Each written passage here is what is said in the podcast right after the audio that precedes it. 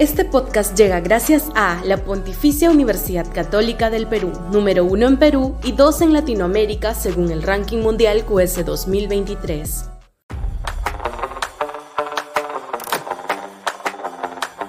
¿No se dan cuenta en el Congreso? Sudaca, Perú. Buen periodismo. La última encuesta de Ipsos ratifica los altísimos niveles de desaprobación del legislativo. Un 81% lo desaprueba y apenas un 13% lo aprueba. Empeñados en otros menesteres, los parlamentarios no se dan cuenta de que están incubando una crisis política que nos va a estallar en la cara en el próximo proceso electoral, que aparentemente será el 2026.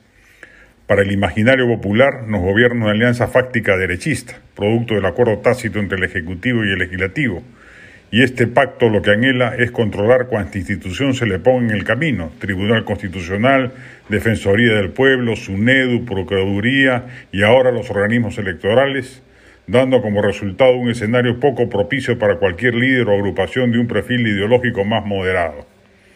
Ajenos a ese cálculo político inteligente en el Congreso, en base a mutuos pactos de impunidad, ojalá fueran pactos políticos que no lo son, se está labrando una proyección política que puede ser funesta para la democracia y el país. El Parlamento, con sus inconductas permanentes y desprecio a la sindéresis, allana el camino de un autócrata en ciernes. Sin propósito de enmienda, nos encaminamos a tres años más de crisis política larvada.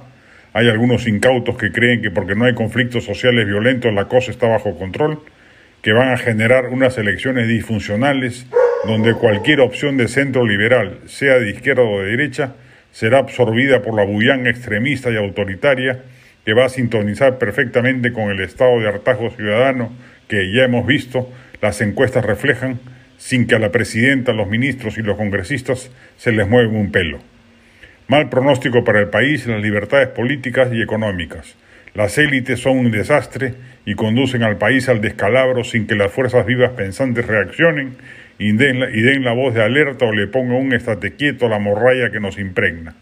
Habrá que esperar un milagro político de acá al 2026 para que el país recupere la cordura y las mayorías silenciosas del país se impongan sobre la radicalidad obtusa y el extremismo autoritario. Este podcast llegó gracias a AFE, operador logístico líder en el mercado peruano que brinda servicios de almacenaje, transporte de carga, courier y cómics. Los puedes ubicar en www.afe.pe. Este podcast llega gracias a la Pontificia Universidad Católica del Perú, número uno en Perú y dos en Latinoamérica según el ranking mundial QS 2023.